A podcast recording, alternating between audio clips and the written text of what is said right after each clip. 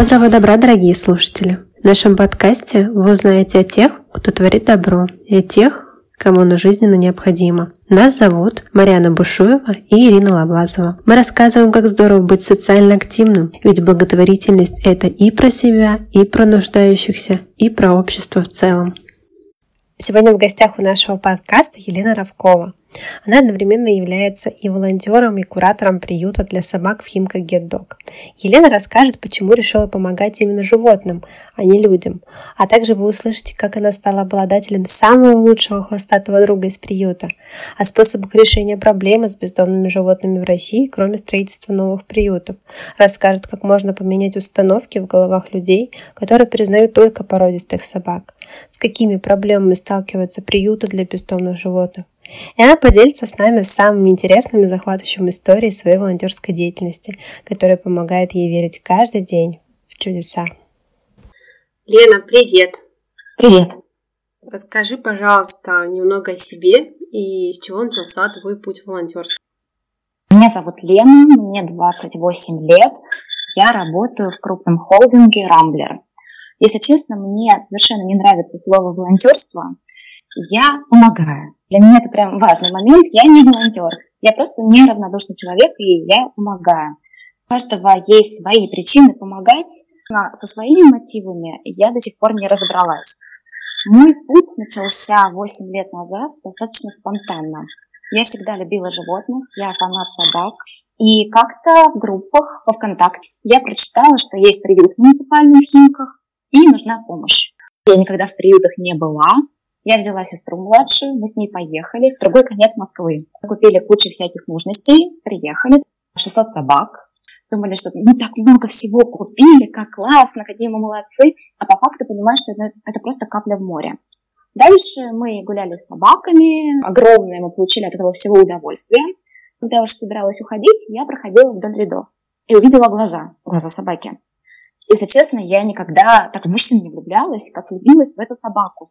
Я не могу себе объяснить, почему, как. Я просто увидела глаза. Я приехала домой и вижу эти глаза. И я понимаю так, надо узнать, как, как его хотя бы зовут. Пишу волонтерам, а что это за собака? А собак 600. Описываю его, они не понимают, кто это.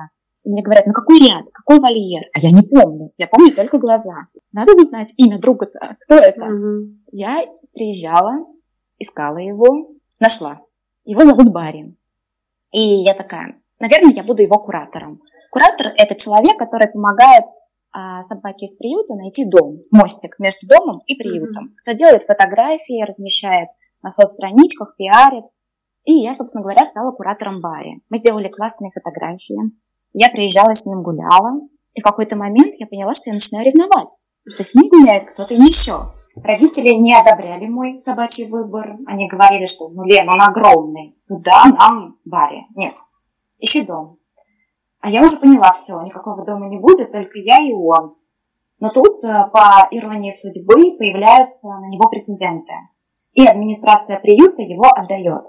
Ну, мне 20 лет, я не могу администратору сказать, что я точно его заберу, ну дай нам, пожалуйста, время. И я понимала все равно, что для него, наверное, это шанс. Я три дня сходила с ума. Я не ела, я рыдала, не могла никому объяснить, почему я схожу с ума. Я специально его не провожала, потому что я понимала, что и ему это будет тяжело. А, как итог, через три дня от него отказываются без каких-то глобальных причин. Для меня это было счастье. Я его сама уже приехала забрать, я была крайне довольная и для себя приняла решение. Это моя собака. Я ушла из дома и его забрала. Ради таких вдохновляющих историй, как у тебя, мы записываем подкасты. Расскажи, пожалуйста, как ты от волонтерства перешла к постоянной помощи в приюте? Я стала вести Инстаграм, Контакт, Фейсбук. Мы сделали потом сайт. Я начала пиарить других собак. Я начала лечить собак. Уже появля... Э, появлялась какая-то ответственность права, обязанности, и ты понимаешь, что э, ты уже не можешь уйти, потому что ты понимаешь, что сейчас э, будет дырка. Угу. Понятно, что через какое-то время она закроется, но собак 600, людей не хватает.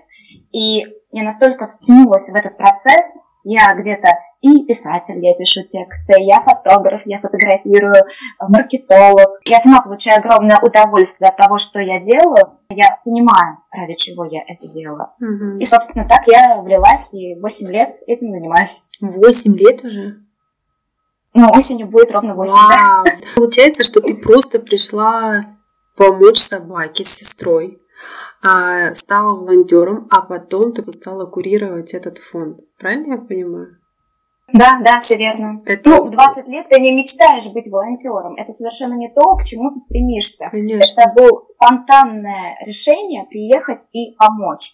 А дальше ты в это втягиваешься, ты начинаешь уже разбираться, понимать, уже знаешь ведущих хирургов, ветеринаров, кому нужно обращаться, уже там телефонная книжечка растет, собак, которых ты отдаешь, хозяева становятся родственниками, потому что вы общаетесь, у вас общие съеденные двери, есть что ну, обсудить, да. да. И как-то вот это все меня затянуло, втянуло, и уже не представляю без этого себя и своей жизни. А у вас большая команда? Я, если честно, всегда в цифрах очень боюсь кого-то обидеть, потому mm-hmm. что есть у нас, например, помощники с автомобилями, кто возит собак по клиникам, по выставкам, да, кто-то помогает финансами, кто-то помогает репостом. Команда, кто руки, ноги, сорваться, поехать и делает все, ну, человек 15, да. Расскажи о волонтерах, которые помогают вашему приюту. Кто эти люди и чем они вообще мотивированы? На самом деле все люди совершенно разные. У нас есть и бабушки, ну не обидятся, наверное, когда это услышат, но 50, а, есть 55 плюс, а, есть молодые девчонки, как когда-то я, которым 18-19 лет, они полны энтузиазма и думают, что точно сейчас изменят мир. У всех мотивация одна – помочь собакам, и нас всех объединяет любовь к собакам. А скажи, пожалуйста, Лена, вот вы постоянно сталкиваетесь э, с непростыми судьбами животных. Одних находят на улице, других подбрасывают э, нерадивые хозяева. История какого подопечного запомнилась тебе больше всего и почему, кроме твоей собаки, которую ты в приюте взяла? На самом деле я каждую собаку пропускаю через себя. Это делать категорически нельзя, я это понимаю, потому что каждую собаку я проживаю вместе с ней этот путь прохожу. У меня есть такой важный для меня момент. Я когда пристроила собаку, я не навещаю. Навещают как раз люди из команды, потому что мне очень сложно снова увидеть эти глаза, да, и заново прожить этот путь. Есть история у нас недавняя, которая очень сильно мотивирует и придает сил, вдохновение, когда 600 собак, кто-то болеет периодически, и вот эта история – это якорь, это напоминание, что мы делаем хорошие дела, чудеса, они случаются с теми, кто делает. К нам в приют привезли собаку. Обычная на вид совершенно дворняжка, крупная. Как оказалось, у нее были владельцы. И она по ошибке попала в приют. Mm-hmm. Владельцы захотели ее вернуть себе назад. Причины не отдавать не было. И ее отдали. Но у нас есть такое правило. Всех собак, которых мы отдаем, мы отдаем вместе с жетонным адресником. Mm-hmm. Это на ошейник одевается а, жетончик, и там мой номер телефона. Если собака потеряется, чтобы с нами связались. Mm-hmm. Понятно, что мы не сможем уберечь это от побега, но мы сможем найти эту собаку. Ну, это очень хорошая идея. 1 января звонок в 6 вечера. Здравствуйте, мы нашли вашу собаку. Ее сбила машина. Она лежит тряпочкой. Моя собака дома, я на него смотрю, я понимаю, так, это не он. Вспоминаем, что это 1 января. Я начинаю судорожно вспоминать, кого мы отдали, кто мог вот так вот потеряться. Я прошу нашедшего сфотографировать собаку. Он, наверное, подумал, что я сумасшедшая, потому что вашу собаку сбили, а вы просите фотографию. Ну, да, да. ну для меня это был важный момент. А, определить, кто это. Скидывают фотографию, а отдавала ее не я. И мы как раз командой, я присылаю фотографию, мне говорят, это Альфа. Я говорю, ну все, девочки, спасаем, мучимся. Приехали на место, отвезли в клинику. Месяц она лежала в реанимации. У нее внутреннее кровотечение, мы ей делали переливание крови. Месяц мы боролись за ее жизнь. И не было никаких прогнозов. Некоторые нам рекомендовали усыпить, потому что уже месяц собака тяжелая, и она не встает. Но я вожу в белый клык, это не реклама, это угу. клиника, а, врачи, которые не только профессионалы, но еще и очень добрые, внимательные люди. И они знают, что я сумасшедшая, что я спасаю собак, и я всегда с ними договариваюсь. Если есть один процент, мы боремся. Вне зависимости от стоимости, вне зависимости от обстоятельств. Если нет одного процента, ну да. Здесь мне сказали, Лена, здесь есть. Даже 30%.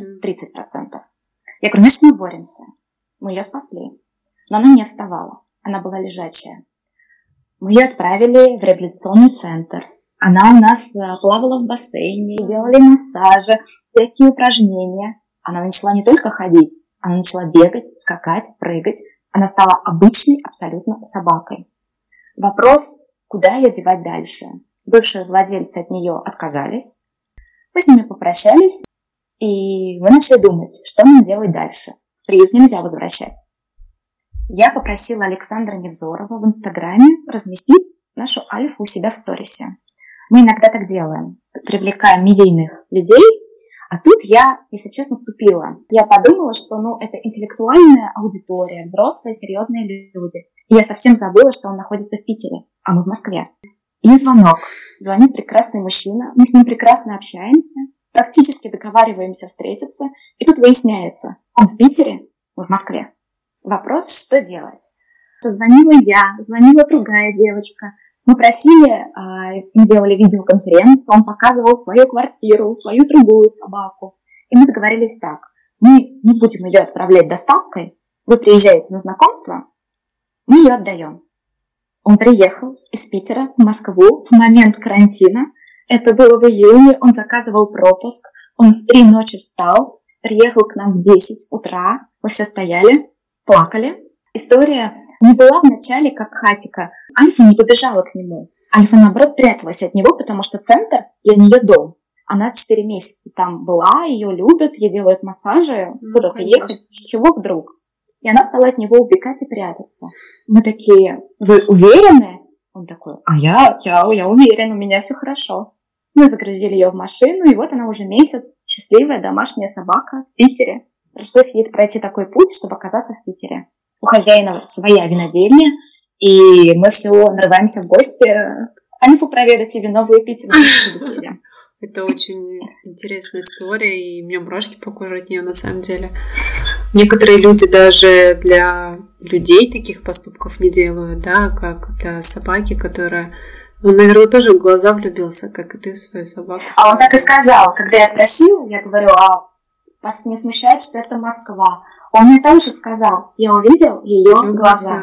И там, правда, фотография такая трогательная. Обычная серая собака и глаза как звезды, просто горят. И он на эти звезды приехал в Москву и забрал. Mm. Каждый день мы с ним переписываемся, он каждый день нам отправляет фото, видео. Он понял, что мы немного тревожные товарищи. Вы просто ответственно подходите к своей работе и... Мы ему объяснили, что дело не в нем, дело в нас да. что мы очень переживаем, волнуемся, и мы ее спасали не ради того, чтобы она потом где-то оказалась в мусорке. Мы ее спасли, чтобы она жила на диване. Конечно. Она, собственно, на диване и спит. Отлично. Многие люди в нашей стране боятся брать животных с приютов. Им кажется, что у таких животных есть проблемы с психикой. Вот как ты думаешь, насколько, с твоей точки зрения, эта позиция правдива или верна? Я совершенно не согласна с этой позицией. Во-первых, в нашем приюте 600 собак. Это 600 жизней. У каждого есть свой характер, все как у людей. Есть холерики, есть флегматики, да, есть меланхолики и даже невротики. Все собаки абсолютно разные. Есть с устойчивой психикой, есть бояки, есть сложные действительно собаки.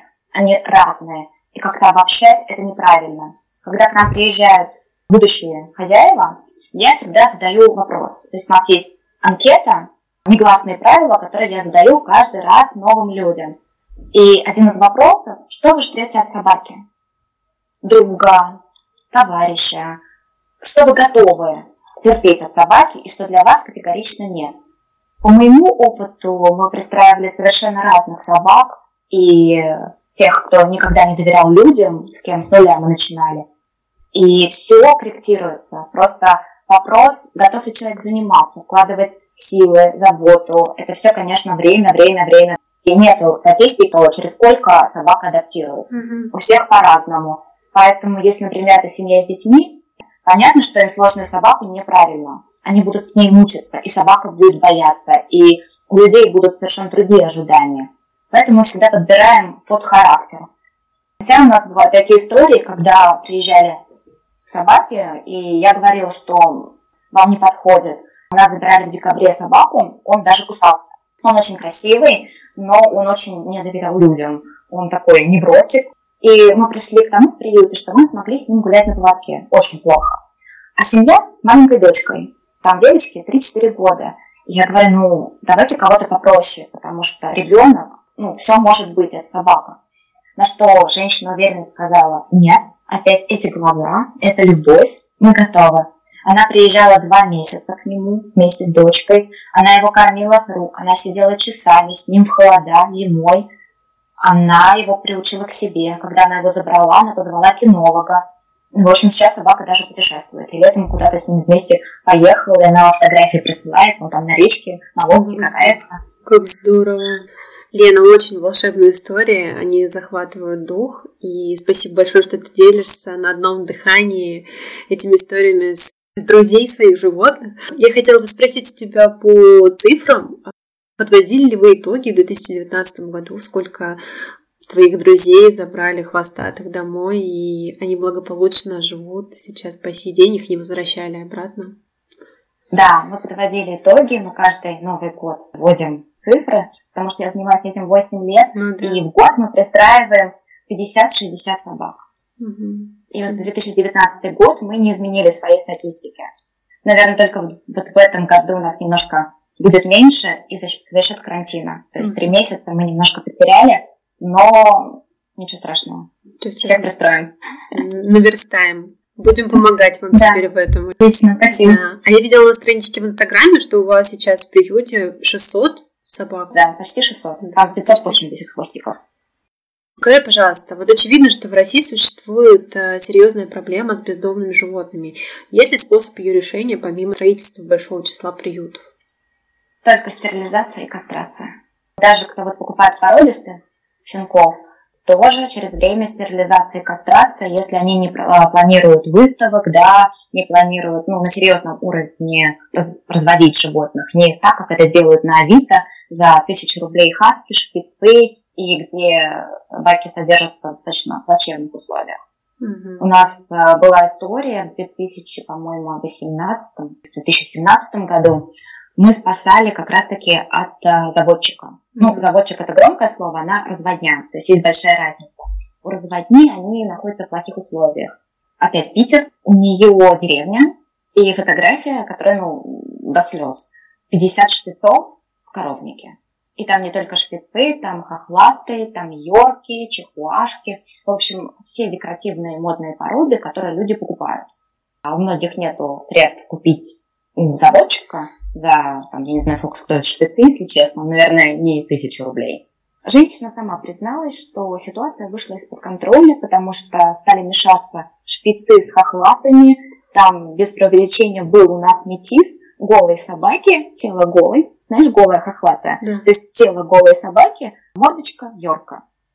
Как будто у нее лишай или проплешины. Мы просили в клинике точно посмотреть, что это действительно особенность э, породы. В общем, мы от нее вывезли собак. У моей сестры появилась так собака, у моей мамы так появилась собака. Она сама попросила помощи или... Она вышла через, да, на одного из волонтеров, который mm-hmm. курировал этот процесс. Мы просто на наша команда забрала 20 собак. В один период 10, и потом через время еще. Прям да. волшебники. Они все были больные, они все рожали безостановочно, у всех специфичные такие, скажем, характеры, потому что они были не приучены к людям, не приучены к улице. Дикари, маленькие маугли. К чему я это все вела? Стерилизация, кастрация и не поощрять данных заводчиков. Не покупать на Авито за тысячу рублей таких собак, потому что содержатся они ужасно, и сами люди спонсируют этот бизнес. Да. Ну и своих будущих друзей кастрировать и стерилизовать. Только так. А я слышала, что в 2019 году, по-моему, какая-то программа как раз о стерилизации была принята или... Законодательства такого нет. Такого нет. Понятно, что в приютах их всех кастрируют, стерилизуют, это да. Но будущий хозяин, он имеет право не кастрировать свою собаку. Это его имущество. и он сам решает, как правильно. И это ужасно, потому что есть такие породы хаски, они склонны к побегу, они не кастрированы в большей степени. Есть э, команды, кто именно спасает хасов, собственно говоря, у них много потеряшек. И они все в 90% не кастрированы. А сколько хаски на природе смог щенков заделать, так они и плодятся, плодятся, плодятся, и замкнутый круг. Я думаю, что иметь собаку – это на самом деле великое счастье. Это правда. Это счастье. Лена, расскажи, пожалуйста, какие у вас проходили самые яркие мероприятия в фонде? Я увидела у вас на страничке в Инстаграме, что у вас как-то проходили маркеты, фотосессии с знаменитостями. Как у вас в условиях карантина с этим дела? В условиях карантина у нас из движух была только одна в июне онлайн-концерт.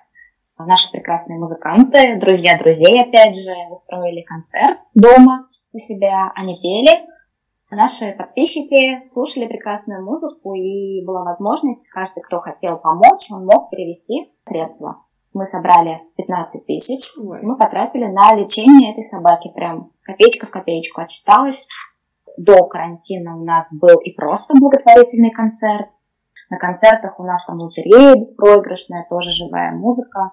У нас есть маркеты во флаконе. У нас есть сувенирная продукция, где значки, футболки с нашими логотипами. Девочки своими руками там делают какие-то игрушки. Я не умею ничего делать своими руками, поэтому я просто на это все смотрю, любуюсь и восхищаюсь. И да, действительно, все собранные средства идут в основном на лечение собак. Выставки – это сотрудничество с фондом а, «Всем по собаке. Подарок судьбы» это где на мероприятии а, сразу одновременно 100 собак. И ты можешь прийти и выбрать себе собаку. Конечно, будет пройти собеседование. Ну, Все да. серьезно. Я теперь поняла, да, заполнить конечно. анкету, пройти собеседование. Да, да, да, да, да. все это серьезно, но да. тем не менее, когда мероприятие, не все готовы доехать в приют, потому что у многих все равно есть убеждения, стереотипы, с ними очень сложно бороться, и пока еще ну, наше общество не готово на стопроцентно принять, что при... собака из приюта это классно. Да. Поэтому такие мероприятия это большой-большой шаг к нашему хорошему будущему, когда атмосфера праздника, собаки намытые, чистые, кураторы чистые, не в приютской одежде. И просто общаешься, даже когда человек, он не думал завести собаку, он смотрит, о, это собака из приюта, серьезно, они такие красивые, классно, может быть, приехать, может быть, посмотреть. Ну, так все это и начинается, шаг за шагом.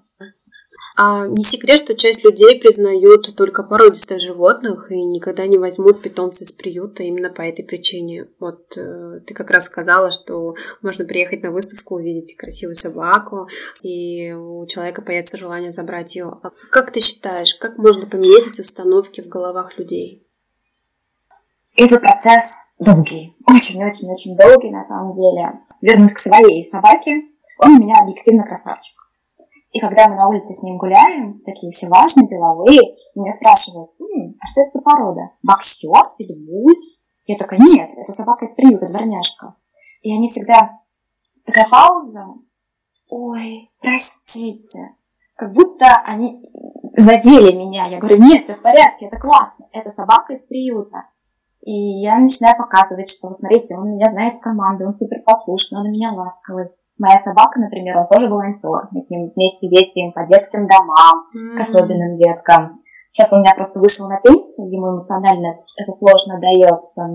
И каждый раз, когда ты объясняешь человеку, что собака из приюта, это не значит страшная, это не значит больная, это не значит, что она невротичная, они совершенно разные. Приезжайте, смотрите. И только такие примеры у нас многие хозяева наших выпускников, они гуляют со своими красавчиками, у них спрашивают, а где, где купили, как? Они говорят, а мы не купили, это в приют, приезжайте. И сарафанное радио, оно работает. Да. Ну, было бы здорово, конечно, реклама в масштабах медийных лиц, чтобы они подавали такой пример, чтобы это стало не то чтобы модным, а нормальным, что собака из приюта – это нормально, это обычная собака, mm. просто мудрая. Ты сейчас сказала тогда, люди услышали, что это собака из приюта, дворняжка, и они сказали, что извините, это прям как э, когда люди встречают родителей с детьми, у которых есть какие-то небольшие проблемы, особенно дети. Вот они себя также ведут, ой, извините, наверное, вам сложно, мы не хотели. Пытаешься донести, что я взяла собаку из приюта не потому, что у меня нет возможности купить, это мой осознанный выбор, это любовь большая, это мой друг. Да. Лена, а напоследок твое желание или послание нашим слушателям? Ой, знаешь, мне очень нравится цитата «Не спрашивайте, в чем нуждается мир. Спросите себя, что наполняет вас жизнью». Миру нужны люди, наполненные жизнью. Найдите то, что приносит вам вдохновение, любовь. Никогда в себе не сомневайтесь, не слушайте. Про меня первое время точно мои коллеги в тот момент однокрупники говорили, он такая странная чудачка. Серьезно, ей 20 лет, она вместо клуба проводит в приюте, но как-то это странно. Я никого не слушала, потому что я понимала, для чего я это делаю. Я получаю от этого колоссальное удовольствие, я заряжаюсь энергией. Для меня это важно, что я делаю, почему и как. Я никого не слушаю, я иду уверенно, я спасаю собак. Поэтому найдите то, что наполняет вас жизнью. Это действительно самое важное. И любой путь, он начинается с шага. Даже самого-самого маленького. Не бойтесь, верьте в себя, и все получится. Лена, спасибо тебе большое за такое откровенное, честное и просто невероятное интервью. Мы очень рады были с тобой познакомиться, с тобой очень приятно общаться. Я очень надеюсь, что мы с тобой еще раз встретимся, и я постараюсь доехать до приюта. И все наши слушатели которые сегодня услышат подкаст с тобой, захотят приехать в приют, неважно какой приют, ваш да. или который рядом с домом, но захотят забрать собаку и поверят, что это совсем не страшно. А если у них появятся сомнения, то я уверена, что если они зайдут на твою страничку в Инстаграме, эти сомнения просто улетучатся, потому что у вас такая домашняя, теплая страница, что я когда заходила туда, изучала информацию, прежде чем брать у тебя интервью, я прям зависала на несколько часов, смотрела эти, этих собак, эти глаза. Это правда, глаза собак это просто что-то невероятное. И я надеюсь, что мы еще увидимся. Всем пока. Непременно. Пока-пока. Пока.